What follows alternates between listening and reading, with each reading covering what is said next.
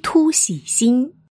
突呢是烟囱，曲突把烟囱修得弯曲些。喜心呢就是把柴火搬离火源，意思是说呀，防患于未然的意思。出自汉班固《汉书·霍光传》。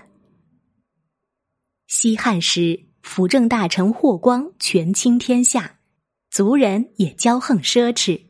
茂陵有个学生说：“霍氏这样下去，一定会灭亡，因为骄奢的人不懂得谦让，不谦让就会对皇上不尊敬，不尊敬皇上，这是大逆不道。这居众人之上，人们一定极恨他。霍家人掌权时间如此长。”嫉恨他们的人自然也多，天下人嫉恨他们，而他们的行为又违反礼仪，不灭亡更待何时？于是他给汉宣帝上书说：“霍家太兴盛了，陛下既然很宠爱霍家，就应该加以抑制，不使他灭亡。”前后一共上书了三次，上面只回答说知道了。那后来霍光的族人要谋反，汉宣帝便将霍氏一族诛灭，并对告发的人大加赏赐。然而，却将事先劝告他采取措施的徐生给忘掉了。朝廷中有人为徐生感到不平，就向宣帝上书。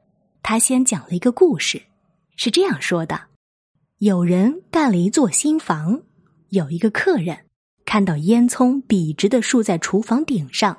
灶门口又堆着柴火，就劝主人呐，把烟囱重新砌得弯曲一些，柴火要搬得远些，以免发生火灾。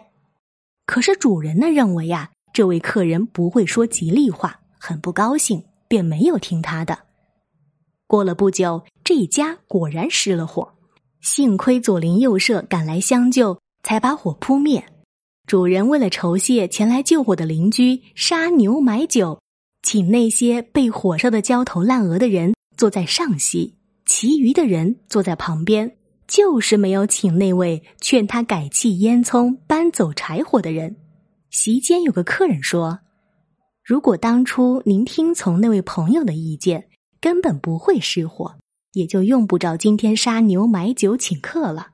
现在您请被火烧的焦头烂额的人坐在上席，却把那位朋友给忘了。”这岂不是屈突喜心无恩泽，焦头烂额为上客？汉宣帝听了这个故事，恍然大悟，赏了徐生十匹绢，并提升了他的官职。